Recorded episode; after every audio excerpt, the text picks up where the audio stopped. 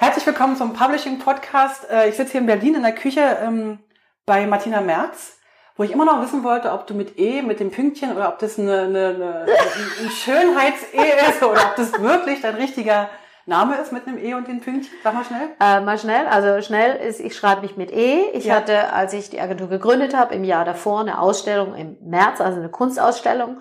Und der Titel dieser Ausstellung war März im März. Und da tauchten das erste Mal die Pünktchen auf dem E drauf auf. Und da habe ich so viele Leute drauf angesprochen, dass ich es zum Markenzeichen meiner Agentur gemacht habe. Sehr cool. Also wenn ich dich Martina Merz mit einem normalen E schreibe, schreibe ich es eigentlich richtig. Wunderbar.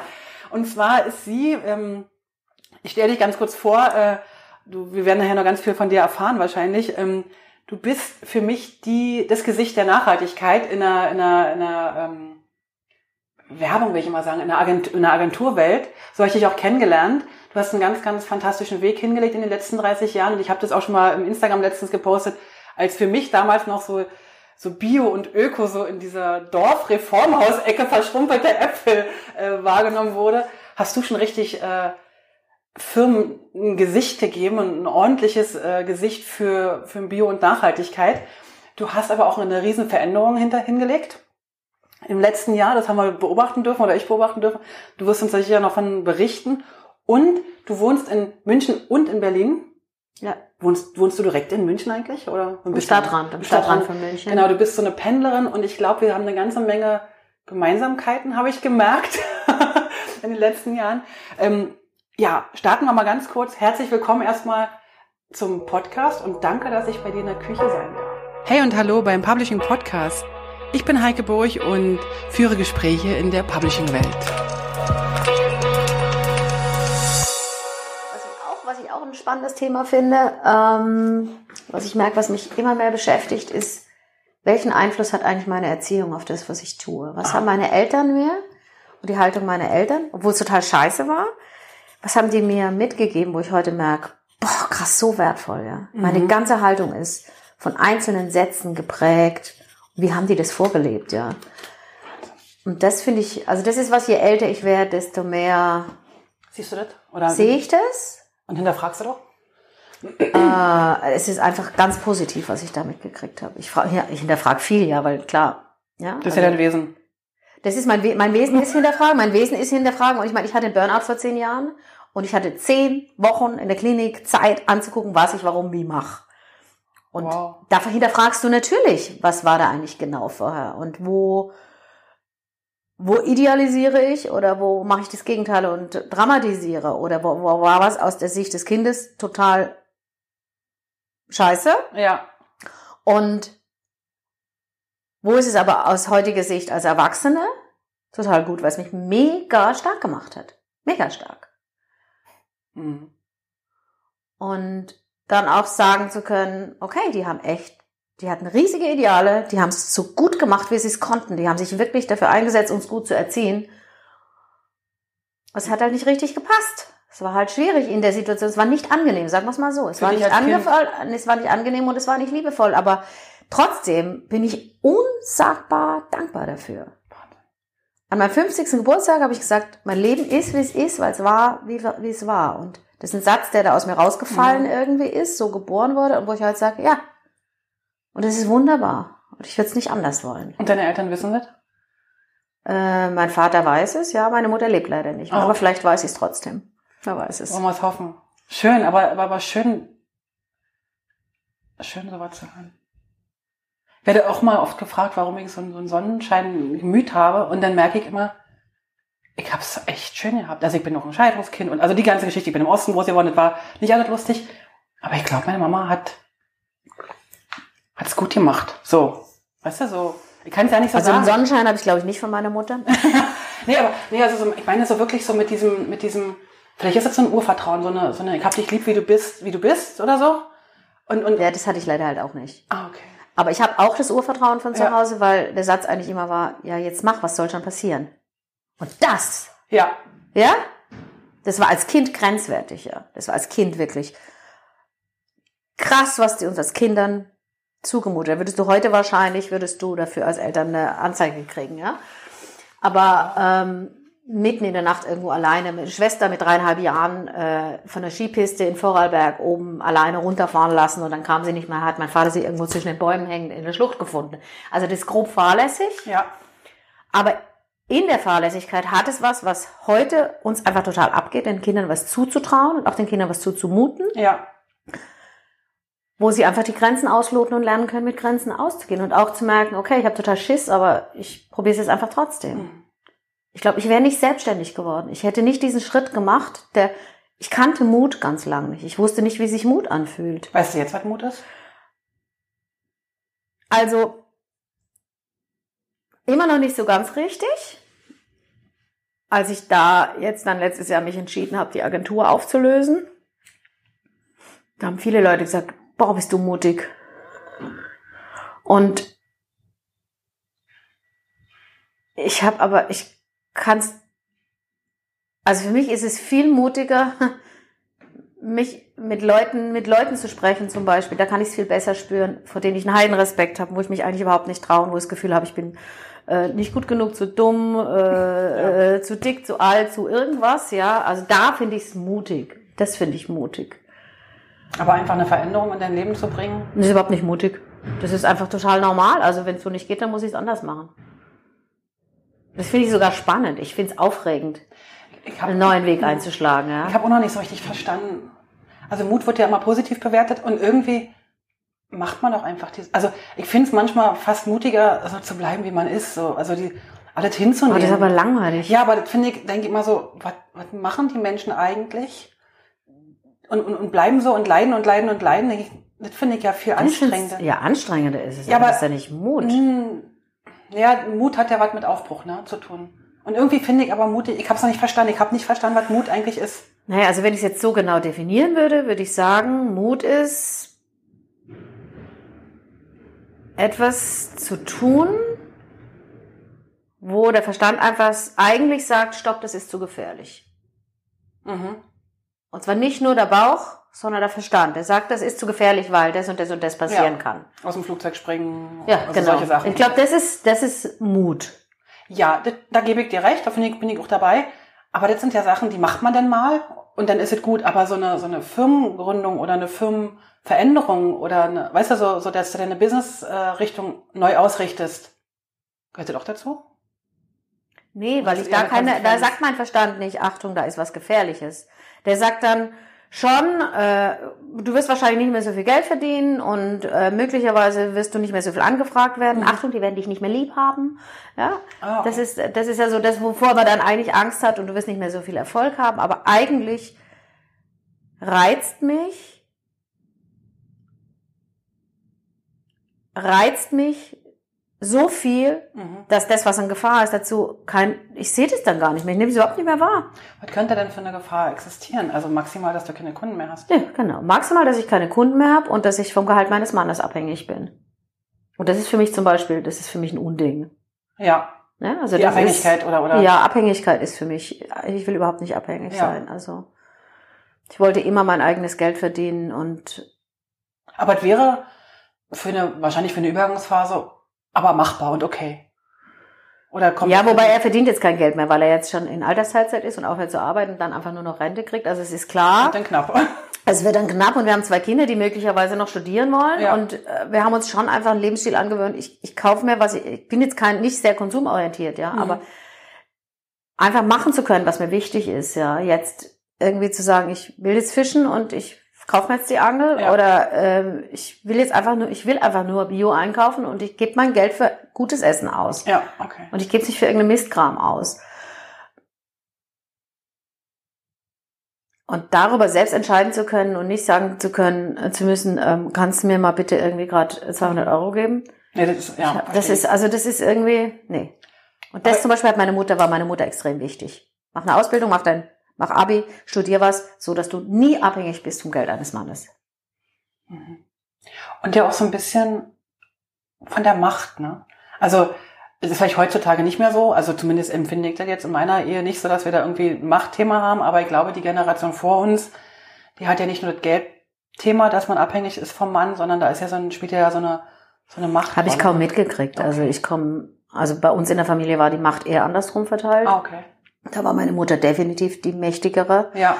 Aber ähm, ich habe es auch ansonsten, ich habe sowas im Freundeskreis, im Bekanntenkreis, das waren alles eigentlich sehr emanzipierte Familien Okay. und da gab es schon auch noch das klassische Männer-Frauen-Bild und auch noch eine klassische Männer-Frauen-Rolle. Ja. Viel mehr als heute, aber in der Grundhaltung gab es ein Verständnis von Gleichberechtigung. Schön. Und deswegen erlebe ich also diese Machtgeschichte, also selbst bei meinen Großeltern habe ich die nicht so erlebt. Okay. Meine, ja, nee. Nee, Macht ist für mich auch.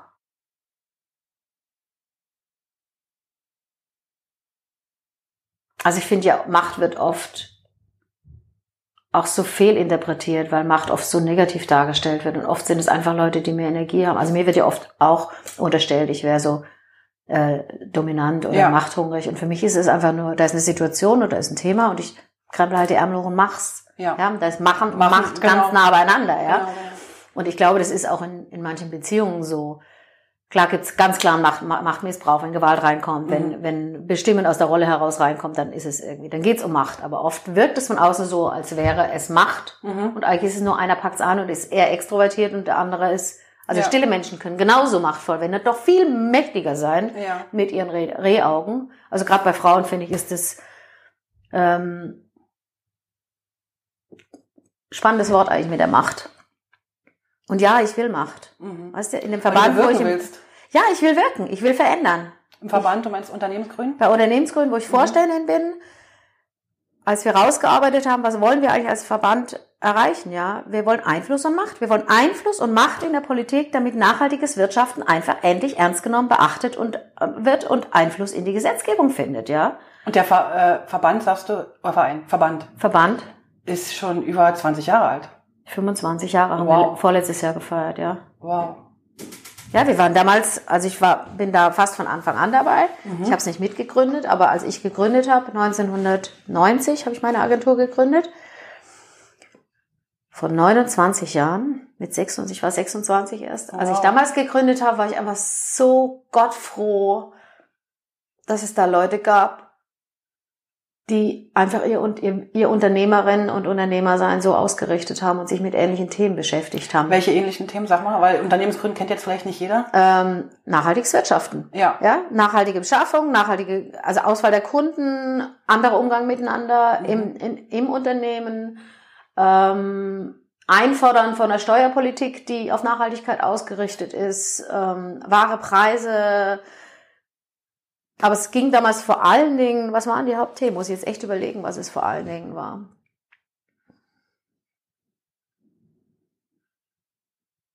Ja, es ging vor allen Dingen um, um, um gesetzliche Gerechtigkeit, Mhm.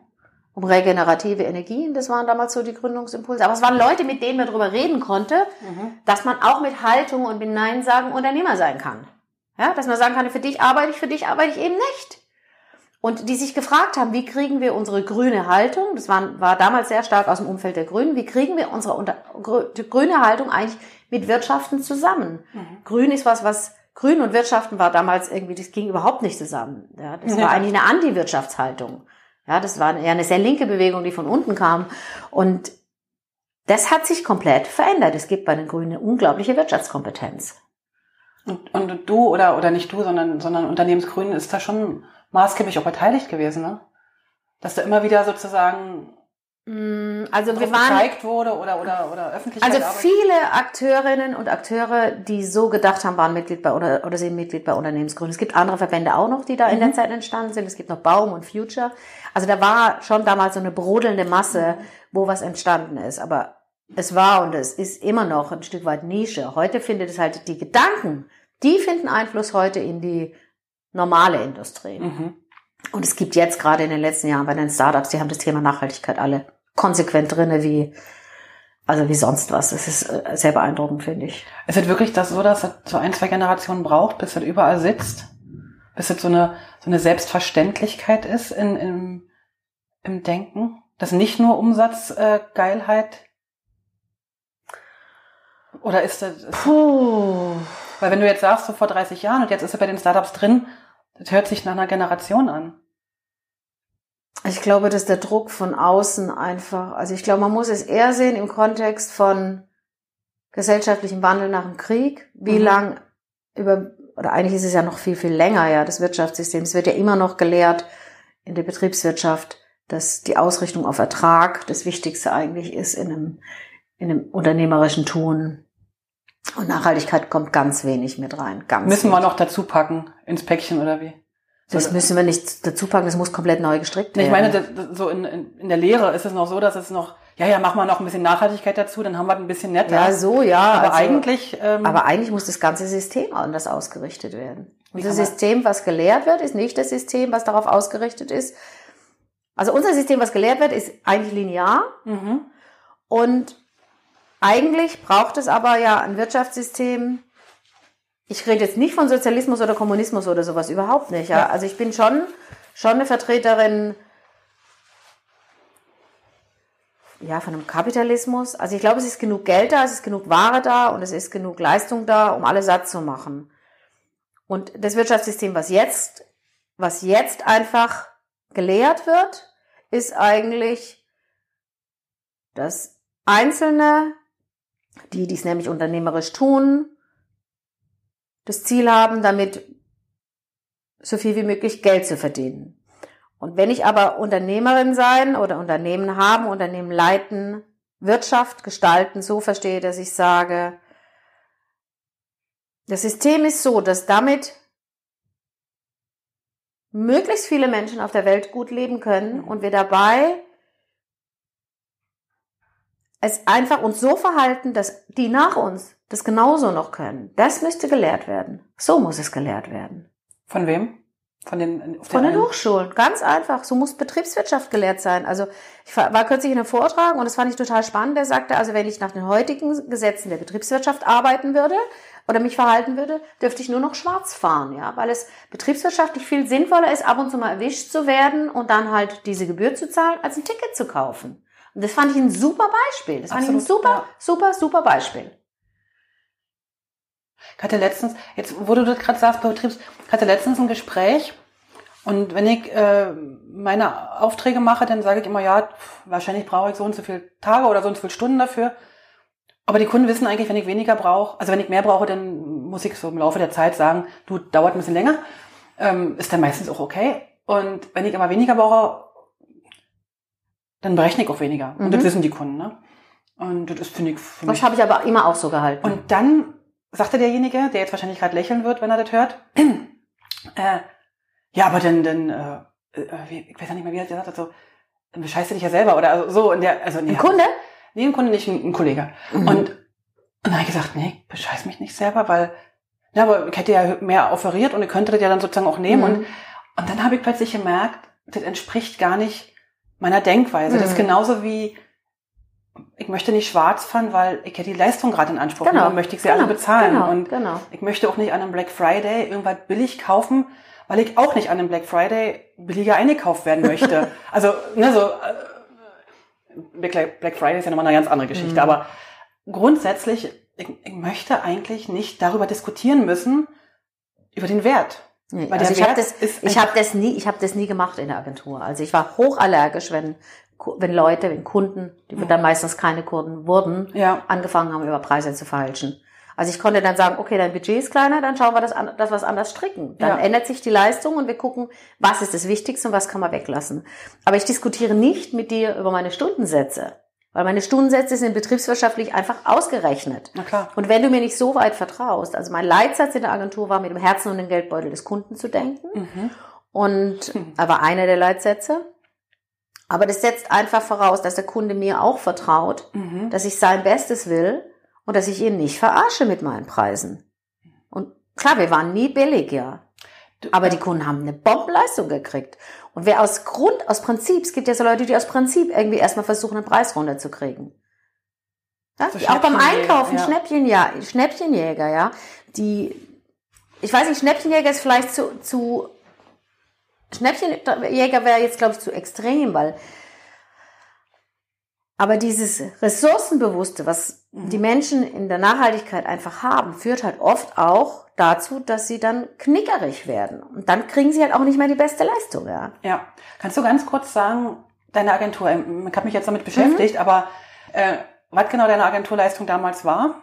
Also welche Agentur Mhm. du ähm, aufgebaut hast und was die Leistungen damals Mhm. waren. Du hast dich ja jetzt verändert, aber Ja, genau. Also Märzpunkt habe ich gegründet 1990 und ich wusste eigentlich nicht mal, dass ich Unternehmerin werde. Ich habe nur gemerkt für mich selber, ich kann nicht für Unternehmen arbeiten, wo ich nicht hinter den, also ich bin einfach grün links erzogen, ja. Mhm. Und das sitzt dann einfach. Ich bin auch mit Haltung erzogen. Ja. Ich Mhm. bin auch sehr christlich erzogen. Mhm. Ja. Ich bin, also ich glaube, der Protestantismus ist ganz wichtig. Das schweife ich schon wieder ab. Jetzt bleibe ich nochmal dabei, was habe ich als Agentur gemacht. Auf jeden Fall war klar, ich kann nur unter für Unternehmen arbeiten, hinter denen ich stehe. Ja, nur Ja. dann kann meine Kreativität aufblühen und ich habe echt so richtig Lust, mich irgendwo einzubringen. Das war 1990 oder was 89? Nee, 1990 war das und habe dann ganz schnell für und dann habe ich es eben umgekehrt und gesagt, ich arbeite einfach nur noch für die. Mhm. Ja. Und das waren dann im Das Bio- war damals, das waren, äh, also angefangen mit der Biofachmesse, über Greenpeace, über, eines der ersten großen Projekte waren Bioladen in, ich kam direkt von der Hochschule, ja, ich hatte echt überhaupt keine Ahnung von Marketing, null. ja, null. Ich hatte von ganz vielen Dingen, habe ich das erste Mal gemacht. Heute sage ich, das war echt mutig. Ja? Ja. Vielleicht war es auch einfach die Naivität des Anfangs. Die braucht's ja. Die braucht's ja, die braucht's zwingend. Immer, Immer. wieder. Ja. Immer wieder, immer wieder im Leben tut die gut. Ähm, und dann waren das einfach klassisch Erscheinungsbilder, aber es war auch Ladengestaltung plötzlich, es waren Kataloggestaltung, daher hatten wir noch nicht jemanden wie dich, also das war ja, Ja. auch die Anfangsära, mein kleinster Mac, der war mal gerade so DIN A4 groß. Der ist mittlerweile wieder DIN A4. ja, aber der war senkrecht DIN A4 groß. Und der Bildschirm war noch viel kleiner, der war wie ein 1990, iPad. Da habe ich gerade meine 1990. Schule beendet. Alles klar. Okay. Ja. Und dann haben wir halt über die Jahre haben wir komplett für den ganzen Bereich, für den Biobereich, Naturschutzbereich, aber alles, was zur Nachhaltigkeit gehört, also auch das ganze soziale, Kinderthemen, Frauenthemen. Damals, damals war das Thema Gleichberechtigung. Ja. Dann entstanden überall diese Frauenbüros in den Kommunen, viel für Kommunen gearbeitet. BUND, ich weiß, eine unserer ersten Projekte, das war, nee, gar nicht, stimmt nicht, das war ungefähr 95, da haben wir mit dem BUND Heidelberg eine Kampagne zum Thema unverpackt einkaufen gemacht. 95. 95, 95. Und der Claim, den wir damals entwickelt haben, war besser nackt als verpackt. Der ist ja heute noch, also der ist ja nicht nur beim Verpacken schön. nee, der ist immer schön. Der ist immer schön. Und ähm, Wenn du sagst wir, du bist dann äh, gestartet gleich mit einem Team oder? nee, ich habe alleine angefangen und also ich habe im November für mich die Entscheidung getroffen, im November, ein paar Tage später den Brief rausgeschickt, habe mir Adressen gekauft, den Namen einfach bin rausgegangen und weiß einer der ersten Kunden, der nach dem Brief anrief, war Eco Wien. Okay. Verband, Verband der äh, biologischen Weingüter.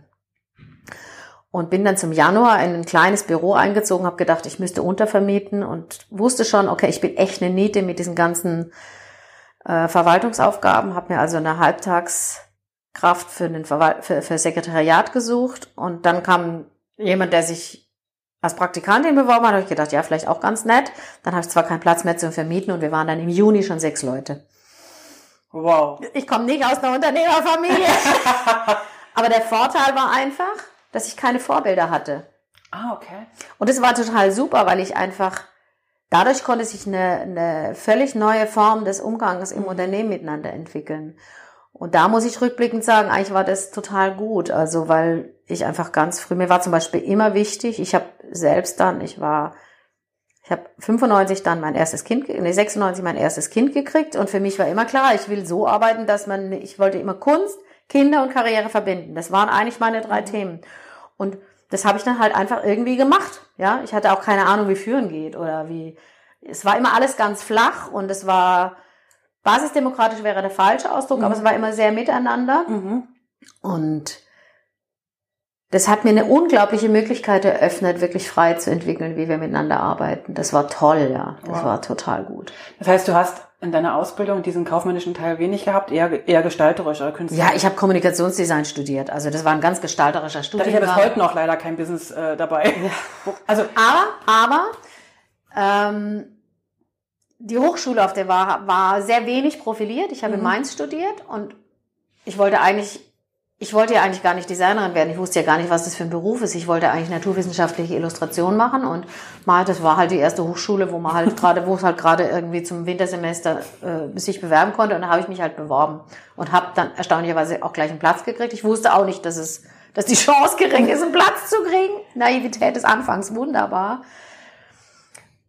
Und ich wollte naturwissenschaftliche Illustratorin werden. Und dann kam ich dahin und dachte, was ist das denn alles hier? Und ja. habe vom ersten Semester an bei Profs gearbeitet und äh, Magazin gemacht, Publishing gemacht, damals noch mit Klebelayout. Oh Gott, die Zeit. Skyline und Boulevard für Mainz und für Frankfurt. Oh. Und dadurch habe ich, dadurch, dass ich einfach in dem Beruf gearbeitet habe, habe ich, glaube ich, interessant, habe ich noch nie drüber nachgedacht, habe ich, glaube ich, Unternehmerin sein im Studium geübt. Ja.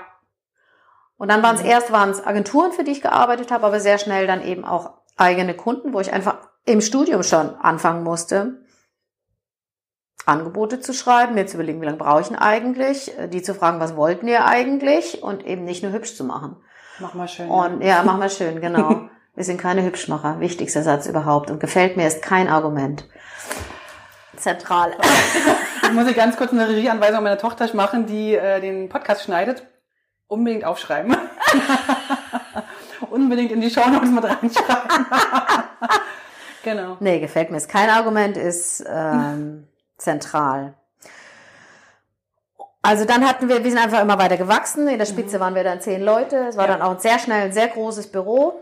Und das war das, wo wir dich in München auch besucht hatten? Nein, das war viel früher. Das war noch in Heidelberg. Ah, okay. Das war noch in Heidelberg. Also ich bin, glaube ich, nach drei oder vier Jahren dann schon in so ein 170 Quadratmeter Büro eingezogen zu einer Zeit, als, als ich weder die Aufträge hatte, noch wusste, wie ich es bezahlen sollte. Aber das Büro war so schön und ich, auch das war Mut, Navi, rückblickend. Navi, Naivität, Naivität des Anfangs. Nein, das war auch Willensstärke. Also das war schon auch, ey, jetzt rock ich's aber richtig, ja. ja? Jetzt rock ich's aber richtig. Ja. Und dann haben wir uns aber entschieden von, ich habe in der Zeit angefangen, viel Kunst noch parallel zu machen. Mhm. Das war immer schon irgendwie wichtig. Das wurde dann immer wichtiger, wichtiger, wichtiger. Und dann haben wir uns 2001 entschieden, von Heidelberg wegzuziehen nach München, wegen meinem Mann, aus beruflichen Gründen und auch weil wir es einfach schrecklich fanden dort. Und dann hatte ich eigentlich gedacht, ich höre auf mit der, mit der Agentur, ich arbeite alleine weiter, mache noch so ein bisschen, mhm. bisschen Grafik bisschen hübsch machen und ansonsten gehe ich auf die Kunstakademie. Oh, wow. Weil ich habe gesagt, äh, in München, da gibt's ja Agenturen wie Sand am Meer, die ja. werden gerade auch noch eine gewartet haben. Und dann war es aber wieder klassisch so, im Ehrenamt, im Kindergarten, im Elternvorstand lernte ich eine Texterin kennen und wir haben gesagt, ach, wir könnten doch jetzt einfach mal versuchen, sind akquirieren gegangen und ich habe einen Akquisekurs gemacht nochmal, weil ich eigentlich auch das nicht wusste, wie man das macht, ja. Und weißt du jetzt, wie man akquiriert? Naja, wir haben zehn, nee, wir haben 20 Briefe rausgeschickt und hatten 14 Termine. Und dann habe ich gedacht, okay, ich glaube, der Markt ist doch noch da. Die haben, glaube ich, doch auf mich gewartet. Und wir bleiben immer noch in dem nachhaltigen. Ja, Markt, ne? ganz klar. Also noch immer, immer, da bist du dir komplett von Total, treu total. Es, es wäre gar nicht anders. Gibt es eigentlich jemanden, der so ähnlich sich selber treu ist in der Richtung wie du in der, in der Werbe- und Agenturszene? Weil ich habe überlegt, äh, du, also äh, ich kenne jetzt die Agenturszene nicht so riesig, aber na, also es gibt schon Leute, die doch, also ähm, also wenn mir jetzt einfällt, ist eine, ist eine Partneragentur von mir in München, Modem Concluser, mhm. die zu einer ähnlichen Zeit entstanden sind, ein bisschen später. Wir sind uns sehr früh auch dann begegnet okay. und die sich eigentlich auch Ach, so treu geblieben sind, ja. Und die auch jetzt im gleichen Verband Mitglied sind, die bei mhm. Entrepreneurs for Future sind, die sich auch gesellschaftlich engagieren und doch, bei denen sehe ich das absolut. Und es gibt schon jetzt Folge, Folgeunternehmen. Also jetzt aus dem Stand fällt mir wirklich niemand ein, wo ich sage, ja, bei denen ist es genauso. Aber es gibt schon auch, es kamen dann immer mehr auch Agenturen dazu. Ich denke, wir waren vier, fünf Jahre, waren wir die einzigen, die mit dieser ja. Ausrichtung. Wir hatten dann auch die, ich weiß noch, der wichtigste Mann in ihrem Leben ist der Steuerberater. Haha, das war die Headline in irgendeinem Fernsehklatschblatt. Okay. Die standen dann, damals alle waren sie da, ja. Die Amazonen, die Amazone, die Amazonenagentur aus Heidelberg. Wir waren auch nur Frauen. Das gehört vielleicht auch noch dazu. Und zu der Zeit gab es natürlich überhaupt keine Agenturleiterinnen, ja. Das war, das war total männerdominiert und ja. die Frauen waren halt die Designmäuse, die da irgendwo hübsch gemacht haben. Und die Fleißigen? War jetzt böse, wollte ich jetzt nicht so sagen. Waren sie die Fleißigen? Waren sie fleißiger als die Männer? Sie waren auf jeden Fall die, die im Hintergrund weggeschafft haben. Das schon. Das meine ich Das damit, ja. schon, ja. Und ich hatte ein, ich habe mich nie als Emanze bezeichnet. Würde ich auch heute nicht. Heute würde ich sagen, doch, ich glaube, ich habe schon was Feministisches. Mhm. Weil ich halt immer, ich, für mich war es nie Nachteil, Frau zu sein, dachte ich. Okay. Und dann hatte ich einen Kunden, ein sehr, sehr großes Industrieunternehmen, bei dem wir den gesamten Nachhaltigkeitsbereich gemacht haben. Ein sehr großes, weltweit agierendes Industrieunternehmen, für die wir viele Jahre gearbeitet haben. Und dann ging es um eine Präsentation von was Großem Neuen. Und mir wurde gesagt, nein, das präsentiere ich für Sie vor, dem, vor der Geschäftsführung. Und da sage ich ja, und warum? Weil Sie eine Frau sind. Das ist nicht dein Ernst. Ja, und das war 95 oder 96. Und da war ich echt, da war ich echt schockiert. Ja, klar. Also das war für mich ein einschneidendes Erlebnis, wirklich, wo ich gemerkt habe, das kann einfach gerade nicht wahr sein. War das eine Sache zwischen, von, von einer Person oder war das eine Unternehmenseinstellung? Also das Weil manchmal muss man war ja gucken, dass die eine Person gerade so ein Die bisschen- ein, nein, das war die eine Person, der mich, glaube ich, an der Stelle wirklich und die Idee schützen wollte. Aber es war vor allen Dingen eine Unternehmenseinstellung. Okay. Und Würde ich eher sagen. Also und ich glaube, es war in der Zeit einfach auch ziemlich normal, ja. 95 Jahre. Ja, es war damals einfach ziemlich normal. Frauen hatten in diesen gehobenen Positionen, die waren da einfach noch nicht. An die waren wir nicht gewöhnt. Die hatten da nichts verloren. Mhm. Die kannten die Regularien nicht, wie man sich da zu benehmen hatte. Und Regularien waren für mich da eh nie wichtig. Ja, ich habe einfach immer geredet, wie mir der Schnabel gewachsen ist. Und Gott sei Dank. ja, also und das war, das fand ich echt, das fand ich echt krass. Wie hast du dann reagiert? Hast du den machen lassen oder hast du selber präsentiert? Nein, ich habe nicht präsentiert. Ich Und habe wie hast machen lassen. Ich weiß es nicht mehr, wie ich reagiert habe. Wahrscheinlich habe ich geschwiegen, weil ich so fassungslos war. Ja.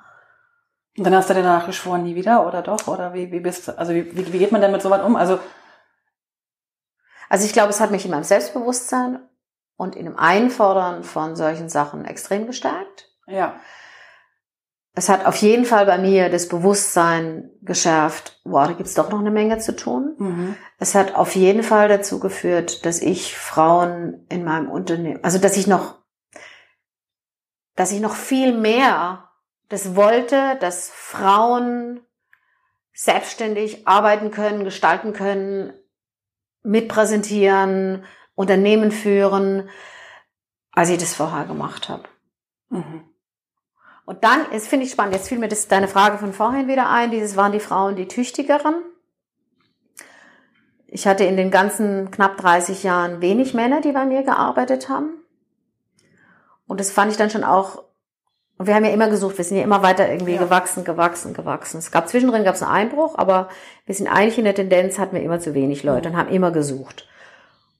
Und ich habe mir so sehr Männer gewünscht. Ja, weil ich überhaupt nicht finde, dass Frauen besser sind, sondern ich finde, es ist toll, dass wir unterschiedlich sind. Und Ja. es ist super, wenn der Mann, männliche Blick und der weibliche Blick zusammenfallen, ja, und wenn man gemeinsam daraus was Neues machen kann. Und das, finde ich, ist einfach immer noch genauso. Und die Männer, die sich beworben haben bei uns, war aber in aller Regel so, ähm, ich bin ganz toll, ich kann das und das. Ja, ja, das kann ich. Was hast du denn da für Erfahrung? Keine, aber das kann ich. Äh, die waren einfach viel, was wir Frauen schlechter können, ja, einfach viel offensiver. Äh, wo ist das Problem? Ja, mache ich. Mhm. Und es ist dann hinterher beim Probearbeiten oder im Arbeiten einfach ganz schnell zusammengefallen oder schon im Bewerbungsgespräch zusammengefallen. Dass sobald man in die Tiefe gegangen ist, eigentlich da nicht mehr viel kam. Und meine Arbeit hat viel mit Reflexionen in die Tiefe gehen und selbst äh, äh, einfach zu tun. Und bei den Frauen war es wie immer, oh, das weiß ich nicht, ob ich mir das zutrauen kann. Aber insgesamt habe ich die Frauen viel, viel, viel, viel offener erlebt Mhm. und auch uneitler erlebt. Und ich habe oft dann die Frage gekriegt, ja, habt ihr nicht totalen Zickenkrieg da irgendwie bei euch? Und das hatten wir einfach nie. Das hatten wir jetzt ganz am Schluss, gab es so ein bisschen einfach, wo, es, wo man merkte, da kommt so überhaupt das Thema Konkurrenz stärker ins Unternehmen. Aber, also weil wir halt auch, in dem Moment, als wir Hierarchieebenen eingeführt haben, kam die Konkurrenz mit rein. Spannend, spannende Erkenntnis gerade. Echt spannend. Also ihr habt eine Hierarchieebene eingeführt, die gab es vorher nicht. Nee, die gab es vorher nicht, aber es war klar, vor, vor mittlerweile fünf Jahren habe ich gesagt, okay, mein Mann hört auf zu arbeiten. Mhm. In, damals waren es vier Jahre. Aber dein Mann arbeitete nicht in der Agentur, sondern Nein, nein, mein einfach, Mann ist, äh, macht, was, Okay. macht was total anderes, aber also, ähm, in seinem Leben hört er auf zu arbeiten sozusagen. In seinem Leben okay. hört er auf zu arbeiten. Und wir sind nächstes Jahr 25 Jahre verheiratet, hatten nie genug Zeit miteinander. Und ich habe gesagt, ey, also wenn du jetzt endlich Zeit hast, werde ich sicher nicht mehr 60 Stunden die Woche arbeiten. Ja. Ich möchte dann reduzieren. Ich möchte Zeit haben zu reisen, was ich nie gemacht habe. Ich möchte vielleicht die Kunst wieder aufnehmen, die einfach auf der Strecke geblieben ist. Ich will meine Familie wiedersehen. Unsere Eltern werden älter. Ich will meine Kinder mehr sehen. Ich will meine Freundschaften nicht nur über Instagram und äh, schnell mal eine WhatsApp zwischendrin pflegen. Ich will mal Zeit haben fürs Leben. Und ähm, dann habe ich eine zweite Ebene eingeführt. Obwohl das war noch später dann eigentlich. Also ich habe vier Jahre lang versucht, eine Nachfolge zu finden. Mhm. Ich hätte zwei Drittel der Agentur verschenkt. Das wäre mir der liebste Weg gewesen, innerhalb der Agentur an zwei junge Frauen, die es auch eigentlich erst wollten und dann sich aber doch entschieden haben für die Mutterrolle und Kinder kriegen und Mhm. gleichzeitig nur noch 20 Stunden die Woche arbeiten. Das war für mich echt frustrierend, weil ich gedacht habe, ey Mann, ihr könnt es hier gestalten, ja. Ihr schreit nach Emanzipation und nach Gleichberechtigung und dann geht's doch ganz zurück in dieses alte Rollenbild eigentlich. Also das hat mich, das hat mich extremst frustriert und runtergezogen persönlich auch. Mhm. Und dann habe ich vier Jahre lang versucht, Leute zu finden, die eigentlich die Agentur mitführen und dann übernehmen wollen. Auch über Headhunter versucht, die Agentur zu verkaufen. Das war dann irgendwie so, nee, die, ähm, die Agentur kann man nicht verkaufen, die hängt zu sehr an mir als Person. Hätte ich jetzt auch so vermutet. Also ich habe dich jetzt nicht so, wein, so Ja. viel wahrgenommen, aber was ich wahrgenommen habe, Ja, warst dann, du eigentlich so von der Ja, aber ich habe dann wirklich in den letzten Jahren immer versucht, andere nach vorne zu stellen. Also wenn du Agenturbroschüren anguckst, wirst du sehen, dass ich zum Beispiel nicht mehr vorne gestanden bin, sondern Okay. dass ich bewusst hinter dem Team gestanden Ja, bin, okay. damit andere Gesichter nach vorne kommen. Und es war aber einfach niemand da, der gesagt hat, geile Möglichkeit. Waren die Fußstapfen zu groß? Genau, das ist genau das Richtige. Ich habe es nicht verstanden. Ich habe es Mhm. erst jetzt hinterher kapiert, Mhm. Als ich die Agentur aufgelöst habe, dass, dass meine Fußstapfen irgendwie zu groß sind. Das In der Wahrnehmung von den Leuten wahrscheinlich. Ja, Also, ja. ja, auch tatsächlich. Also ich meine, das ist schon so. Ich weiß extrem viel. Ich habe einfach diese Erfahrung. Ich habe eine extreme Haltung in meinem Arbeiten. Ich habe mir Mhm. immer erlaubt zu sagen, Kunde, die Art und Weise, wie du mit uns umgehst, wie wir arbeiten miteinander, entspricht nicht meinen Werten. Lass uns trennen. Lass uns trennen. Das habe ich einfach mehrfach gemacht, auch von Großen. Und dazu brauchst du Haltung. Und Mhm. das habe ich bei den Jüngeren, also das war eigentlich zwar schon so dann, aber krass, du machst das ja jetzt echt, aber ich weiß nicht, ob sie, und das sind Sachen, die ich glaube, die, die schüchtern extrem ein. Kann man Haltung lernen oder kann man, ist Haltung so eine, so ein Ding von innen? Nee, Haltung lernst du, glaube ich, als Kind, würde ich sagen. Mhm. Dein Elternhaus ist, glaube ich, sehr prägend für deine Mhm. Werte, die du hast. Durch Vorleben, durch Vorbilder. Mhm. Und dann gibt's halt die, die Ich Ausprägung. weiß nicht, ob man es als Erwachsener noch so lernen kann. Das kann ich tatsächlich nicht sagen. Also ich bin da jetzt nicht die, ich bin keine Soziologin, aber ich würde vermuten, dass Werte, und dazu gehört Haltung extrem, Mhm. dass das vor allen Dingen in der Kindheit geprägt wird und in dem Elternhaus, in dem du lebst. Und die, die jungen Menschen, die jetzt in deiner Agentur hätten übernehmen sollen, die, die fühlten sich ja wahrscheinlich angezogen von eurer Haltung oder von deiner Haltung. Ja, die haben auch zum Teil Haltung. Mhm. Aber ich glaube, zum einen kommt immer noch dieses klassische Frauenthema raus, ich traue mir das nicht zu. Ja, okay. Und natürlich war ich auch ein schlechtes Vorbild, ja. Also wenn du 60 Stunden die Woche arbeitest und Burnout hattest und sie eigentlich erleben, wie man selbst immer im Hamsterrad dreht, dann ist es wenig attraktiv. Sehr. Das Ja. ist einfach nicht klar, attraktiv. Das verstehe ich total. Und ähm,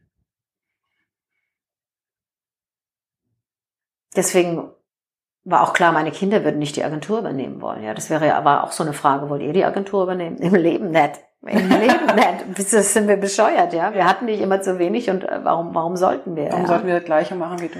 ja. Aber du hast natürlich jetzt, klar, es hört sich jetzt, also ist ja auch äh, faktisch viel Arbeitszeit und wenig Lebenszeit oder viel Ja. Lebenszeit in Arbeit um, ähm, aber du hast ja auch einen großen Einfluss gehabt, also oder Einfluss wirken lassen oder oder also oder Nein. Nein. Also ich glaube, ich habe schon viel der Biobranche mitgestaltet und zur Professionalisierung beigetragen. Wofür wir dir total dankbar sind.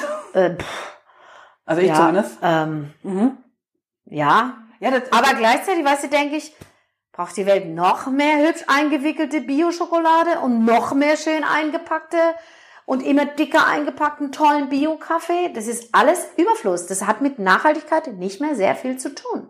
Das ist gut, dass es aus Bio-Rohstoffen ist. Und es ist gut, jeder Acker mehr Bio Ja. ist gut, ja. Aber trotz allem ist es elitäre Luxusprodukte. Das ändert die Welt nicht.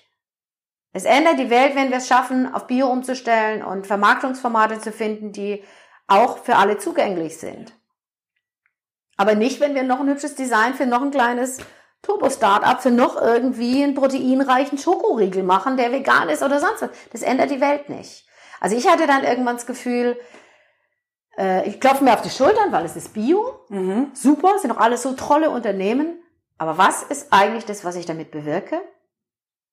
Mehr Konsum, mehr Verpackungsmüll, Mhm. tatsächlich Verpackungstechniken, Materialien, die immer konventioneller wurden, die zum Teil schlimmer sind als im, als im konventionellen Bereich, weil es einfach hochwertige Lebensmittel sind und weil wir alle wissen, ein hochwertiges Geschenk wird dick eingepackt und was dünn eingepackt ist, ist nicht so wertvoll. Also da bin ich irgendwie an meine Grenzen gestoßen und habe gedacht, nee, das ist es nicht. Das ist es einfach nicht. Und dann habe ich vor, also das hat mich, das hat mich echt beschäftigt als Verpackungsagentur mit dem Fokus. Da hatten wir halt einfach einen totalen Schwerpunkt. Ähm, eigentlich klar zu haben, wir müssen unsere Verpackungstechnik total verändern. Mhm. Also viel stärker auf die technische Seite. Wir müssen Verpackung eigentlich vermeiden. Wir müssen die Warenströme anders gestalten, dass sie mehr für alle verfügbar sind. Und ich muss eigentlich irgendwie was anderes gestalten, wenn ich die Welt retten will, ja.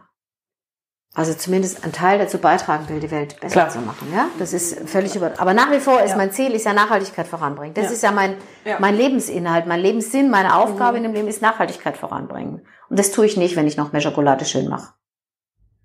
Das ist interessant. Ich habe hier gerade noch, äh, ich habe jetzt noch gar nicht auf die Zettel geguckt.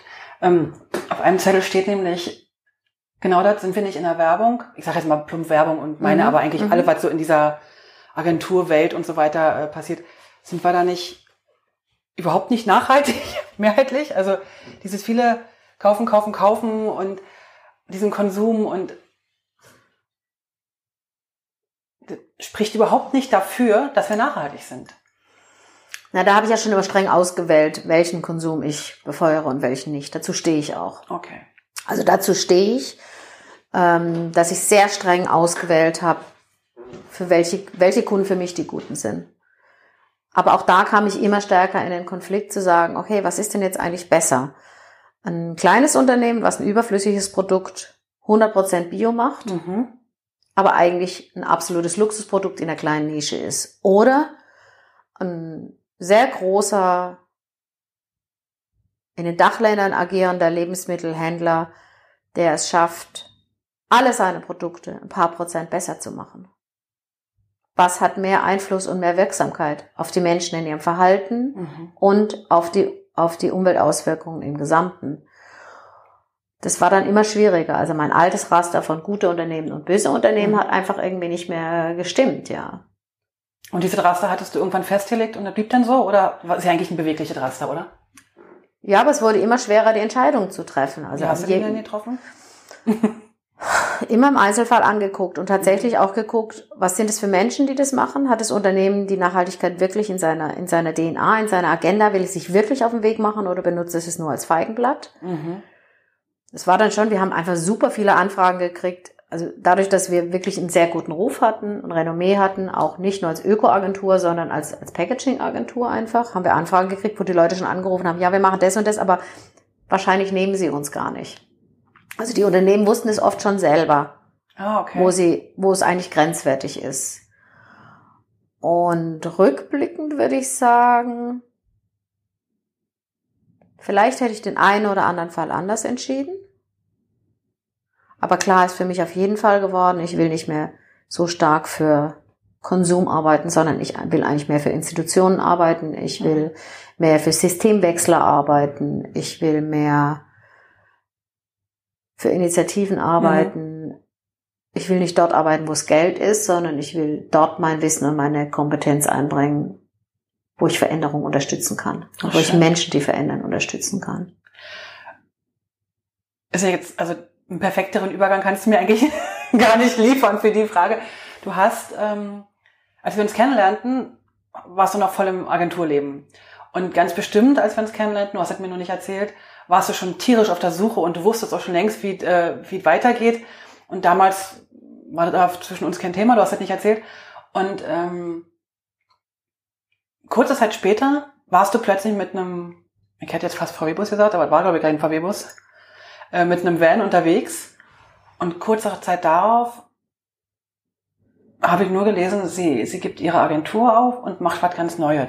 So, also ist jetzt eine, eine Zusammenfassung einer Wahrnehmung, die wahrscheinlich nicht ganz so war, aber so ein bisschen so. Ja, aber ich glaube, so haben es viele wahrgenommen. Genau, und ähm, der Teil mit diesem Van hat mich eigentlich schon fasziniert und alles andere hätte gar nicht mal sein müssen, weil ich da so selber so eine, so eine Reisemaus bin.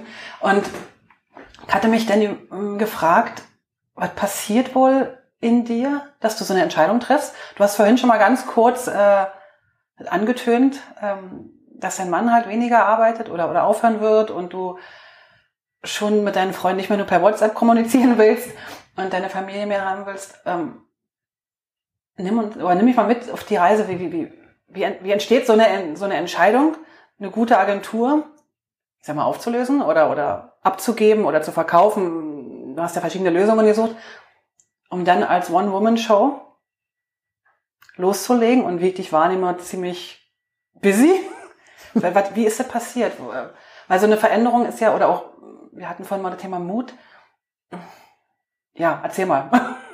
Ich weiß ja nicht genau, wie ich die Frage richtig stellen soll, ohne.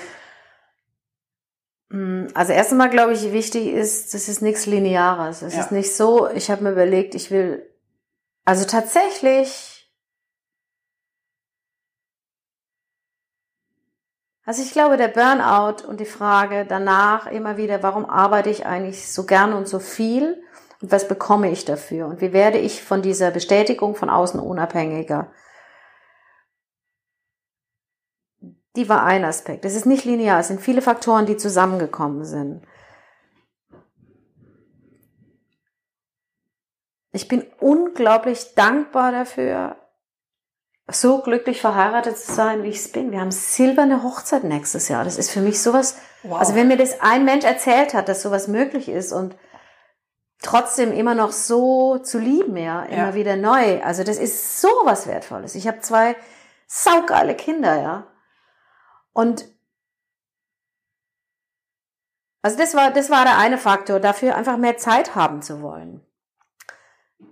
Der andere Faktor war, auch klar, äh, ich bin ja jetzt auch schon Mitte 50 und ich kann ja nicht einfach ewig die Agentur weitermachen und die Agentur lief mega gut. Also wir haben im allerbesten Jahr habe ich die Agentur aufgelöst.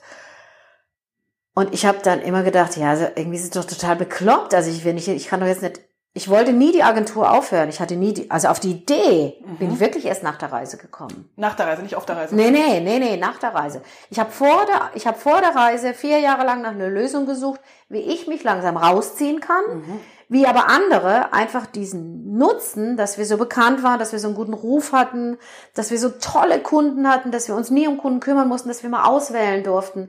Ich meine, das ist doch, das ist doch eigentlich eine mega Grundlage. Ja. Wir mhm. haben alle echt gut verdient dann auch. Also, wo ich gedacht habe, ja, wie kann man das denn eigentlich an irgendjemand weitergeben? Ja, wie, natürlich auch sowas von, wie kann mein Lebenswerk weiter wachsen oder weiter, mhm. weiter gedeihen, ja, und weiter Vorbild sein oder weiter möglichst vielen Leuten eine sinnvolle Arbeits, mhm. Arbeitsmöglichkeit geben.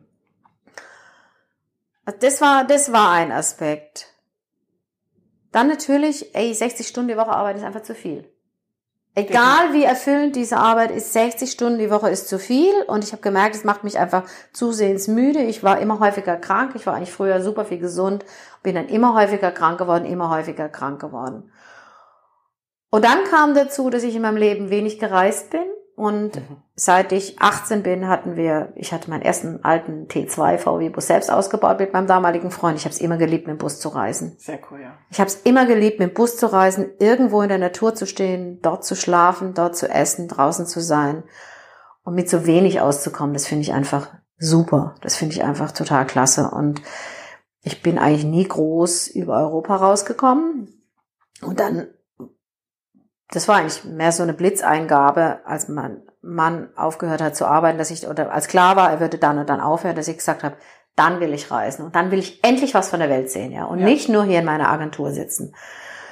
Und ähm, also ich habe in der ganzen Agenturzeit nie länger als zwei Wochen Ferien gemacht. Ich habe immer Ferien gemacht, einfach auch mit den Kindern, mit der Schule, das ging nicht anders. Aber dann habe ich gesagt, okay, also außerdem hatte ich eine panische Angst davor. Es sterben ja viele Männer, wenn sie aufhören zu arbeiten. Und ich hatte eine panische Angst davor, dass er aufhören, dass er sterben könnte, wenn er aufhört zu arbeiten. Und ich dann hinterher sagen würde, hätte, hätte, hätte ich doch nur. Und das wollte ich in meinem Leben nie. Mein Maßstab war immer so zu leben, dass ich niemals am nächsten Tag hätte gesagt hätte. Wenn es dann vorbei mhm. gewesen wäre. Und dann hatten wir uns überlegt, nach Südostasien äh, zu fliegen, dreieinhalb Monate, Myanmar, Laos und Kambodscha. Und dann saßen wir irgendwie eines Sonntags morgens äh, mit, der, mit der Süddeutschen im Bett und haben gelesen und dann ging es über den CO2-Ausstoß beim Fliegen und dann war klar, der Termin wäre so bescheuert nur möglich, dass ich weg kann, dass er über die Biofach ist, einfach von wann, wann ist Reisezeit dort. Und ich wusste dann, okay, also wenn ich in der Zeit fahre, dann müsste ich zur Biofach zurückfliegen aus Asien zur Biofach, was einfach die wichtigste Messe ist. Ja. Und da muss ich einfach für mich da sein. Das ist einfach das Branchentreffen jedes Jahr. Und dann wärst du wieder zurückgeflogen. Dann wäre ich wieder zurückgeflogen und dann saßen wir im Bett und ich habe gesagt, also irgendwie, das gibt's doch nicht. Also jetzt rechne ich mal aus, wie viel CO2-Ausstoß das eigentlich ist. und dann saß ich mit dem Taschenrechner im Bett oder mit dem Handy halt im Bett und habe das ausgerechnet. Und dann haben wir uns angeguckt und haben gesagt, nee, also das geht so nicht. Wir müssen anders reisen. Und dann haben wir an dem Morgen im Bett während der zweiten Tasse Kaffee irgendwie gesagt, okay, also mein Mann wollte immer in Iran, dessen Ziel, Traumziel war immer Isfahan. Ich ja. wollte unbedingt nach Georgien, das war mein Ziel. Und dann haben wir gesagt, naja, dann machen wir das halt mit dem Bus. Wir wollten sowieso wieder einen Bus haben. und ähm, ja, dann haben wir, das war irgendwie, wann war das? Ich weiß nicht, das war, war vielleicht ein halbes Jahr vor der Reise, wenn überhaupt war es ein halbes, ja doch ungefähr ein halbes Jahr vor der Reise. Also sehr kurz vorher für so eine lange Reise, weil du keine Vorbereitungszeit hast. Und dann war das die Entscheidung mit dem Bus. Und übrigens spannend, in der Zeit vorher habe ich die zweite Hierarchieebene eingeführt. Weil klar war, ich würde lang weg sein.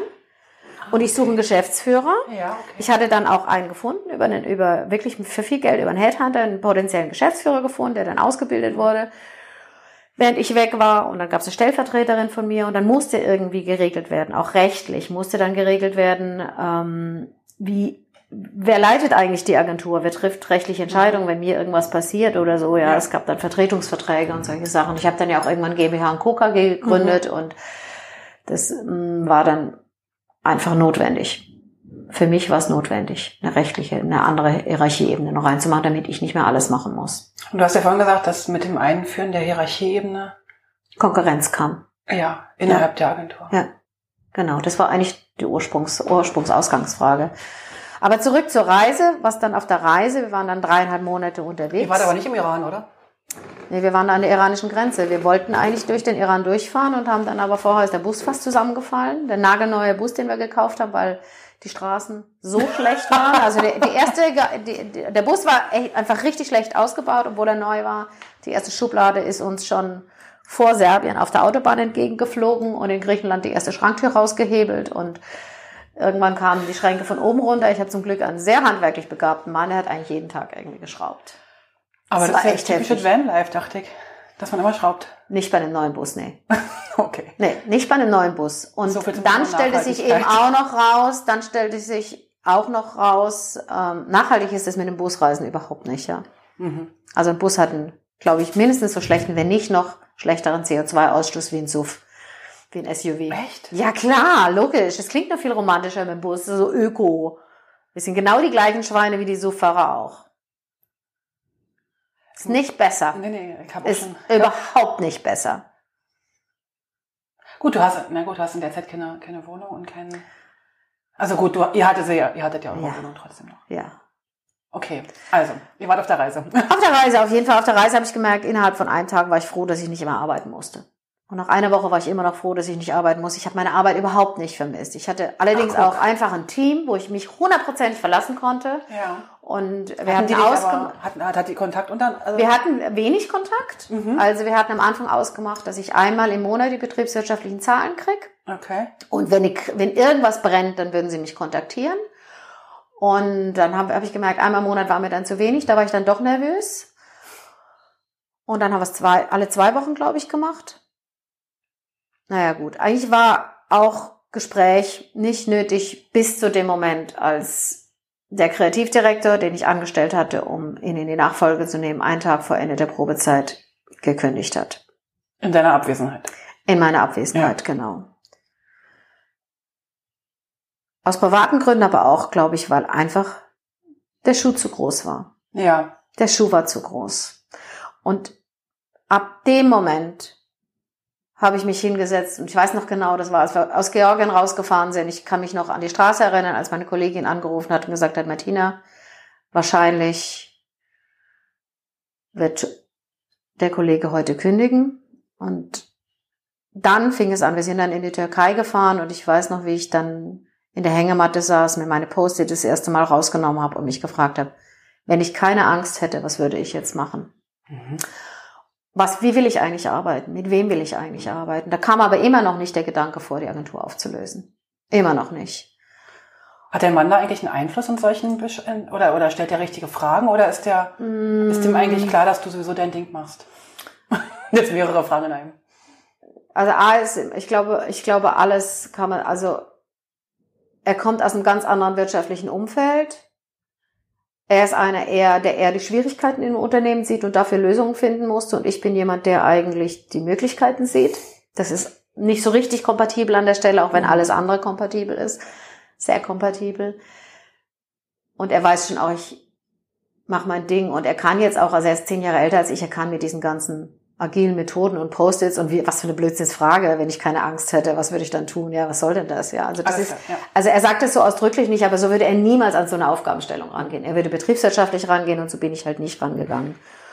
Naja, und dann habe ich schon, also als ich gemerkt habe, was will ich eigentlich machen? Ja, ich will mehr, ich will mehr schreiben, ich will mehr Löffel schnitzen, ich will mehr Zeit haben für andere Dinge, ich will sinnvoller arbeiten. Ich fand es einfach nicht mehr sinnvoll wie die. Ich will viel weniger führen müssen. Ich will nicht ununterbrochen an mir selber rumdoktern müssen mit Coaching und sonst was, weil ich für irgendwelche Führungserwartungen nicht genüge. Mhm. Also das war ein zentrales Thema.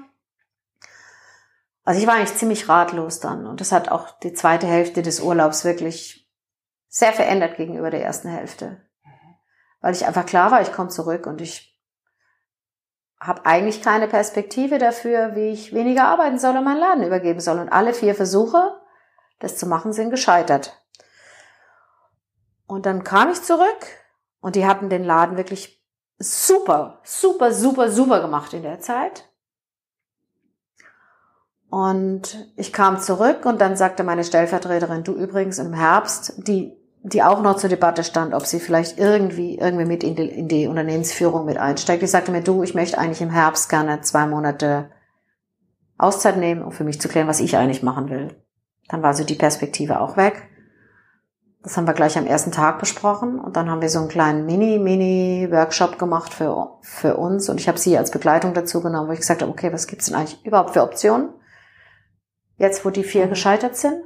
Und da tauchte das erste Mal formuliert aus auf, ja, vielleicht sollte ich es einfach lassen mit der Agentur. Vielleicht sollte ich sie eigentlich auflösen. Vielleicht sollte ich sie in vier Jahren auflösen, in drei Jahren, in zwei Jahren, in einem Jahr. So. Und ich wurde sofort, als ich zurückkam, nach Hause wieder krank. Und das war elementar. Ich wurde so krank, ich wurde so krank, dass ich direkt nach der Reise eine Woche wirklich zu Hause bleiben musste.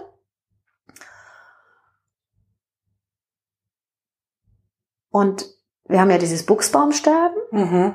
Und in meinem Garten hatte ich 150 Büsche in der Hecke und 46 selbstgezogene, so ein, ich zeige es jetzt, so metergroße Buchsbaumkugeln. Und dann habe ich erst angefangen, ein bisschen dran rumzuschnibbeln und dann habe ich sie einfach rausgerissen. Und am Anfang hat es sehr wehgetan und dann habe ich gemerkt, wie viel Luft dieser Garten plötzlich gekriegt hat. Das war so sinnbildlich für. Und dann habe ich im Rausreißen habe ich gemerkt, wie befreiend es ist, es loszulassen. Ach guck. Das war echt eine, das war wirklich eine sehr, sehr spannende körperliche Erfahrung. Es war super anstrengend. Mhm. Gleichzeitig war ich krank, aber ich war einfach allein zu Hause, ich war ganz bei mir. Und dann habe ich mich eine Woche alleine, ohne Beraterin, ohne meine Coachingfrau bei uns im Wochenendhaus eingeschlossen und habe mit mir selbst eine Planung gemacht und durchgerechnet und überlegt, wie ich, wie ich da rauskomme. Mhm. Und dann war klar, okay, sehr schnell, sehr radikal. Warum noch ewig warten? ja, ewig warten hätte, bedeutet wieder nochmal neu aufzubauen, nochmal neu Personal zu suchen. Es war klar, äh, ganz viele der Frauen, die da waren, würden Kinder kriegen wollen. Es war klar, dass ich dann die Schritte würde auch nicht mehr gehen können. Mhm. Und es war auch klar, dass keine von diesen diese Agentur würde übernehmen wollen. Das war auch klar. Mhm. Das hatte ich vorher mehrfach gefragt und ja. Und jetzt bist du Ganz allein unterwegs? Jetzt bin ich ganz alleine unterwegs. Ein paar von denen, die bei mir gearbeitet haben, sind selbstständig. Die haben einen Teil der Kunden, betreuen die grafisch weiter. Oh, schön. Und buchen mich praktisch als Strategin dazu. Und umgekehrt stelle ich für die Kunden, also ich betreue einen Teil der Kunden noch mhm. strategisch weiter. Also ich mache das gleiche wie vorher auch, aber mhm. ich mache einfach nur noch den markenstrategischen Part, mhm. der viel stärker als früher in den Bereich Organisationsentwicklung und Unternehmensentwicklung reingeht. Ja. Also das hat sich, da hat sich was geändert. Und ich berate die intern, das interne Design, was einfach wichtig und notwendig ist, dass sie das zielgerichteter machen können im Sinne der Marke. Das heißt, es, also mein, mein Motto bei der Agentur heute ist, hilf mir es selbst zu tun, mhm. oder überhaupt, das war auch vorher schon mein Motto, und das heißt, auch Leute, die kein Design studiert haben, zu guten Handwerkerinnen und Handwerkern und auch bewährt, zur Bewertung von Design. Was ist denn jetzt eigentlich gut und was ist denn eigentlich schlecht? Mhm. Es ist nicht gefällt mir, weil das ist ja das, was eigentlich immer kommt. Oder auch wenn die Agenturen haben. Oft haben die Agenturen, die dann in den Prozessen zum Teil mit dabei sind oder sie suchen eine Agentur mhm. oder sie kriegen irgendwelche Entwürfe oder sie machen intern irgendwelche Entwürfe oder sie haben verschiedenste Agenturpartner oder Designpartner so wie das eben ganz normal im realen Unternehmensalltag ja. ist. Ja, es ist nicht so, dass eine Agentur alles machen darf. Alles. Das ist auch gar nicht praktikabel, wenn die Social Media machen, wenn die Newsletter machen, die werden intern gemacht. Die macht halt keine Agentur. Und welchen Teil übernimmst du denn da? Also du versuchst die Strategie mit denen zu entwickeln? Ich mache vor allen Dingen die Markenschärfe. Ja.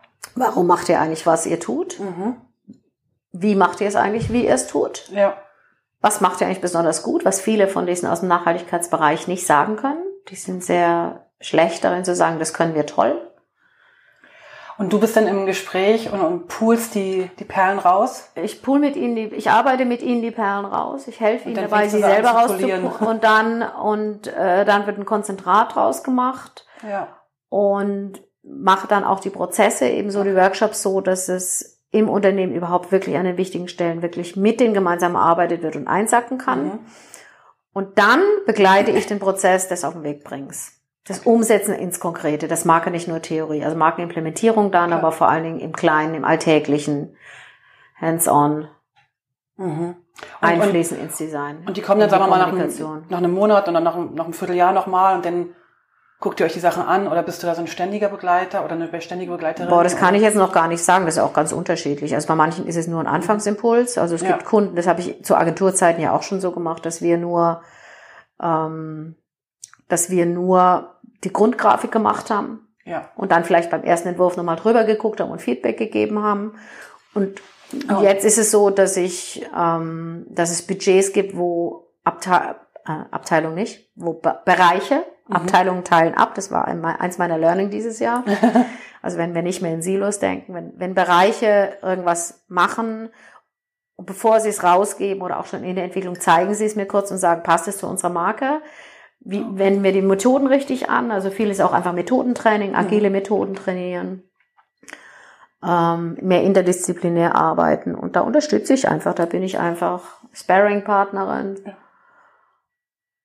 und ideal wäre es tatsächlich, wenn es einfach alle Vierteljahr wirklich ein Date gäbe, gerade bei den kleineren Unternehmen, wo man sagt, so, womit kommen wir gut klar, womit haben wir Schwierigkeiten und kurz gemeinsam reflektieren, was haben wir gemacht in dem Vierteljahr? Geht es in die richtige Richtung? Ist unser Profil richtig oder haben wir bemerkt, dass wir da irgendwas übersehen mhm. haben oder irgendwas falsch bewertet haben oder nicht, nicht ausreichend bewertet haben und dann nochmal nachzukorrigieren und dann die Abstände immer größer zu machen. Das wäre eigentlich ideal. Mhm. Bist du jetzt weniger als 60 Stunden unterwegs? Ja. Gut. Ja. Also Ziel erreicht. Also das Ziel ist erreicht. Ich arbeite viel weniger, ich habe viel mehr Zeit, mich mit Menschen zu treffen, so wie wir jetzt ja. in aller Ruhe, mich mit Freunden zu treffen, zu reisen. Äh, ich arbeite viel weniger. Also ich arbeite klar, wenn ich dann zwischen den Reisen arbeite ich mehr, mhm. aber ich arbeite zum Beispiel einfach viel mehr ehrenamtlich. Also die Hälfte meiner Arbeitszeit ist einfach Ehrenamt und ich kann es mir aussuchen, wofür ich arbeite. Und ich kriege dann zwar kein Geld dafür und verdiene einfach weniger als vorher, aber ich habe das Gefühl, viel, viel sinnvoller meine Zeit einzubringen, einzubringen. Ja gut, Geld ist ja nur ein Teil der Bewertung oder der Werte. Ne? Ja, aber trotz allem ist es natürlich ein, ja, also, also ist einfach, ja. Also ich meine, wenn meine Kinder jetzt studieren, ist schon das, was mir auch was mich auch so ein bisschen nervös macht, ja. Klar. Also jetzt zu merken, okay, ähm, die Branche versteht, glaube ich, nicht so richtig. Ich wollte eigentlich aus der Branche raus, dann hat die Branche mich so intensiv gebucht sofort, dass ich nicht zum weiter mich entwickeln kam. äh, jetzt bin ich Jetzt bin ich irgendwie ein knappes Jahr, habe ich die Agentur nicht mehr. So richtig greifbar ist es für viele nicht, was ich mache. Ich komme aber auch nicht dazu, es richtig zu kommunizieren. Äh, ich merke, ich kriege überhaupt keine Anfragen mehr. Das macht mich einerseits total nervös, ist aber auch eine mega Übung zu sagen, okay, stopp, Martina.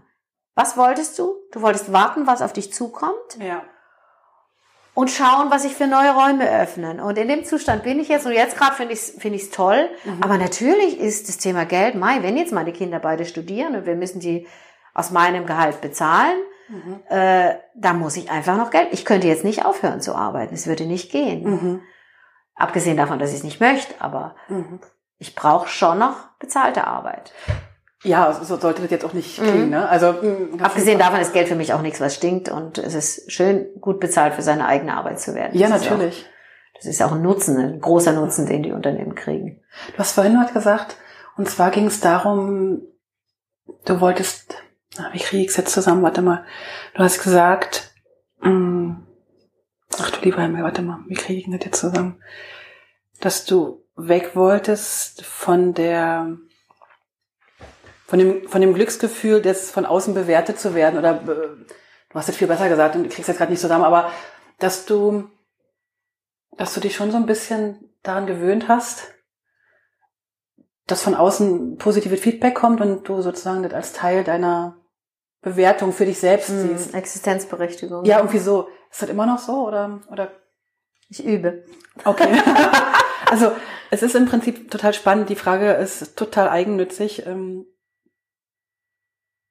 Weil mir geht's genau ähnlich. Also je mehr ich mache und ich mache meine Arbeit so unfassbar gerne und ich werde momentan so viel gebucht und seitdem eigentlich öffentlich ist, dass ich am 1. August 2020 auf eine größere Reise gehe und äh, dann maximal nur noch ähm, eine Woche pro Monat arbeiten werde, habe ich Aufträge wie, wie gestört und mhm. wir sind mittlerweile in einem Team mit äh, drei Leuten, weil ich es einfach selber nicht mehr schaffe. Und ich merke gerade, dass ich das richtig, richtig geil finde, dass Leute, ich bin noch nicht sicher, ob es meine Arbeit oder mich toll finden. Und ich bin, äh, bin so ein bisschen ähm, so, so eine Mischung aus Egoismus und, und, und, und sich selbst so toll finden zu, was wäre, wenn das nicht mehr wäre? Mhm. Würde ich denn immer noch zufrieden sein? Also auch die Angst, jetzt einfach die Kunden zu verlieren. Wobei ich die Kunden nicht verliere, sondern wahrscheinlich abgeben werde an, an, an Kollegen. Und dennoch dieses Gefühl zu haben, sich so eine eigene, so eine, so eine Belohnungswelt aufgebaut zu haben, durch gute Arbeit, durch gute, ne? Mhm. Aber irgendwie habe ich gerade so ein, so ein bisschen so Schiss davor, wie, wie es mir denn gehen wird. Andererseits hast du mir auch gerade Mut gemacht, dass du am ersten Tag deiner Reise schon nicht mehr auf deine Arbeit geguckt hast. das, äh, könnte mir auch passieren, weil ich auch so wahnsinnig kein Reise und mit meinem Mann dann zusammen sein werde den ganzen Tag. Das freut mich.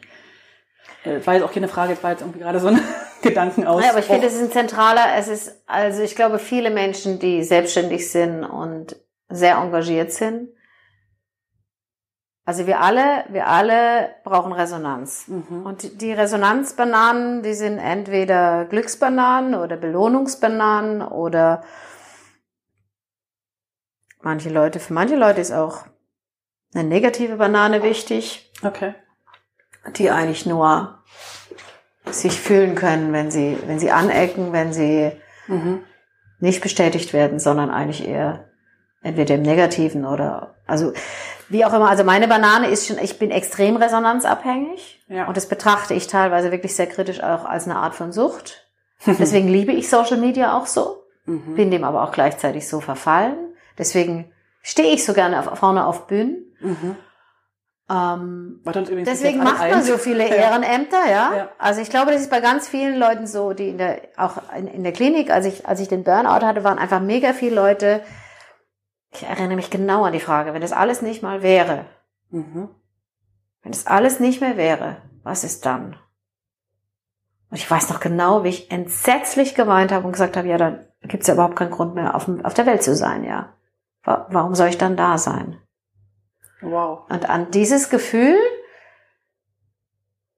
das fand ich schon krass. Und ich meine, natürlich hat es damit zu tun, was du als Kind gekriegt hast und wodurch Mhm. du deine Aufmerksamkeit dir erobert hast. Und die ging bei mir über Leistung. Und ähm, das war die einzigste Chance, sie zu kriegen. Ja. Und dann auch zu merken, okay, über Leistung kann ich auf anderen Wegen sogar Liebe kriegen. Ach, guck. Ja, Mhm. klar, es geht immer darum. Am Ende geht es immer darum. Ja. Mhm. Wodurch bin ich was wert? Und wenn du sagst, auf der Reise, der erste Tag, ja, ich habe mir stattdessen sehr, sehr, sehr starkes Resonanznetz auf Social Media aufgebaut bei der ersten großen Reise. Und es war für mich total toll zu sehen bei der Reise in diesem Sommer, die sechs Wochen. Ich hatte überhaupt keinen Bock drauf. Ja, wo ihr in Norwegen Ich habe es viel, viel weniger gebraucht. Das heißt, der Entzug von dieser Dauer. Mhm. von dieser Dauerbelohnung von außen in den letzten Mhm. anderthalb Jahren, der hat, tut mir eigentlich total gut. Ich habe schon das Gefühl, ich bin mehr ich, ich bin unabhängiger, ich bin souveräner.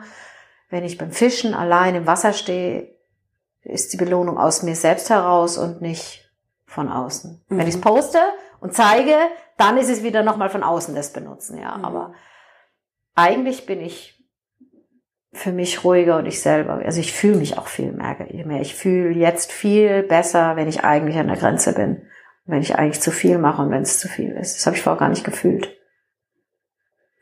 Du, ah, naja, du bei, bei 60 Stunden Arbeit, also ich merke es bei mir, dass ich einfach zum Teil wirklich nichts mehr fühle in der Richtung, weil einfach irgendwie nur noch läuft, läuft, läuft. Mhm. Und ich habe gar keine Zeit mehr zum Reflektieren oder zu gucken, was ist jetzt eigentlich wirklich. Mhm. Also ich merke es jetzt, ich hatte wir, diese Reise, die planen wir seit jetzt sind es knapp vier Jahre. Mein Mann braucht ein bisschen länger Zeit zum, ja, wir machen's sagen. Und in den letzten drei, vier Jahren war klar, dass wir ackern, ackern, ackern, um halt auf der Reise ein bisschen weniger ähm, arbeiten zu müssen, einfach finanziell. Weil wir halt doch nicht so die super Minimalisten sind, die dann sagen, ich kann mit fünf Eu äh, Euro am Tag aus, äh, ich auch nicht. möchte ich auch nicht so richtig, ist nicht meins oder unser. Und jetzt merke ich aber langsam, jetzt geht's ein bisschen an die Substanz. So äh, körperlich, Das ist zu ne? viel Arbeit. Das ist zu viel Mhm. Arbeit und also für mich sind jetzt einfach so wieder normale Routinen wie mal eine Meditation. Das ist jetzt einfach Mhm. gerade wieder gekommen, was schon Mhm. immer, immer da war und in den letzten drei Jahren irgendwie verloren gegangen ist. Mhm. Und auch so drei oder vier Wochen Urlaub sind meiner Meinung nach gerade nicht dafür gewesen, wirklich runterzufahren, weil ich war zwei Tage danach wieder drin.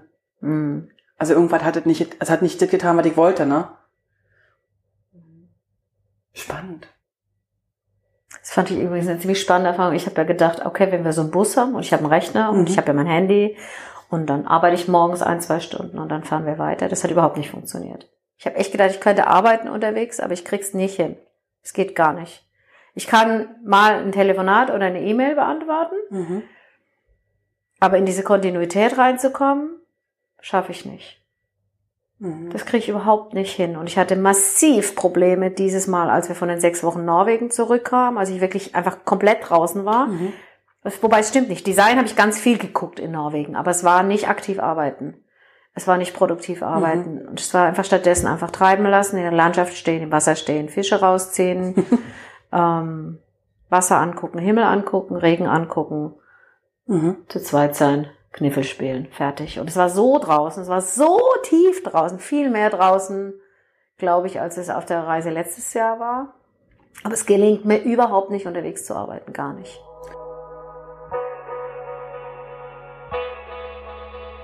So, liebe Martina, vielen, vielen Dank für, den super, für das super Gespräch, für die schöne Atmosphäre. Ich glaube, ich hätte hier noch stundenlang sitzen können. Aber die Zeit ruft. Oder was auch immer ruft. Was ruft? Was ruft? Das Wochenende. Das Wochenende ruft. Vielen, vielen Dank. Und ähm, ja, was, was, was soll ich dazu noch sagen? Willst du noch was? Ja, ich glaube, wir könnten wirklich noch ewig weitersprechen. Was hast du noch auf deinen Zetteln stehen? Das machen wir ein andermal. Ja, die ganzen Zettel sind alle abgearbeitet. Du hast einfach die Zettel beantwortet, ohne dass ich eine Frage gestellt ja, habe. super. Na, du hast schon gefragt. Schön. Danke fürs schöne Gespräch. Danke dir.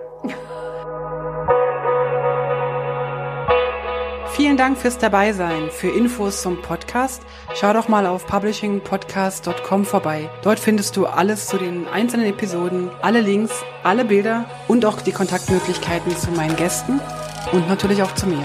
Ach so, zu mir noch ganz kurz. Falls du in komplexen InDesign-Dokumenten Unterstützung und Struktur brauchst oder einfach nur ein Seminar im Publishing-Bereich durchführen willst oder du brauchst Hilfe in der Gestaltung deines Firmenauftritts, dann melde dich doch bei mir. Am besten per Mail oder auf www.moliri.com. Ich freue mich auf alles Neue.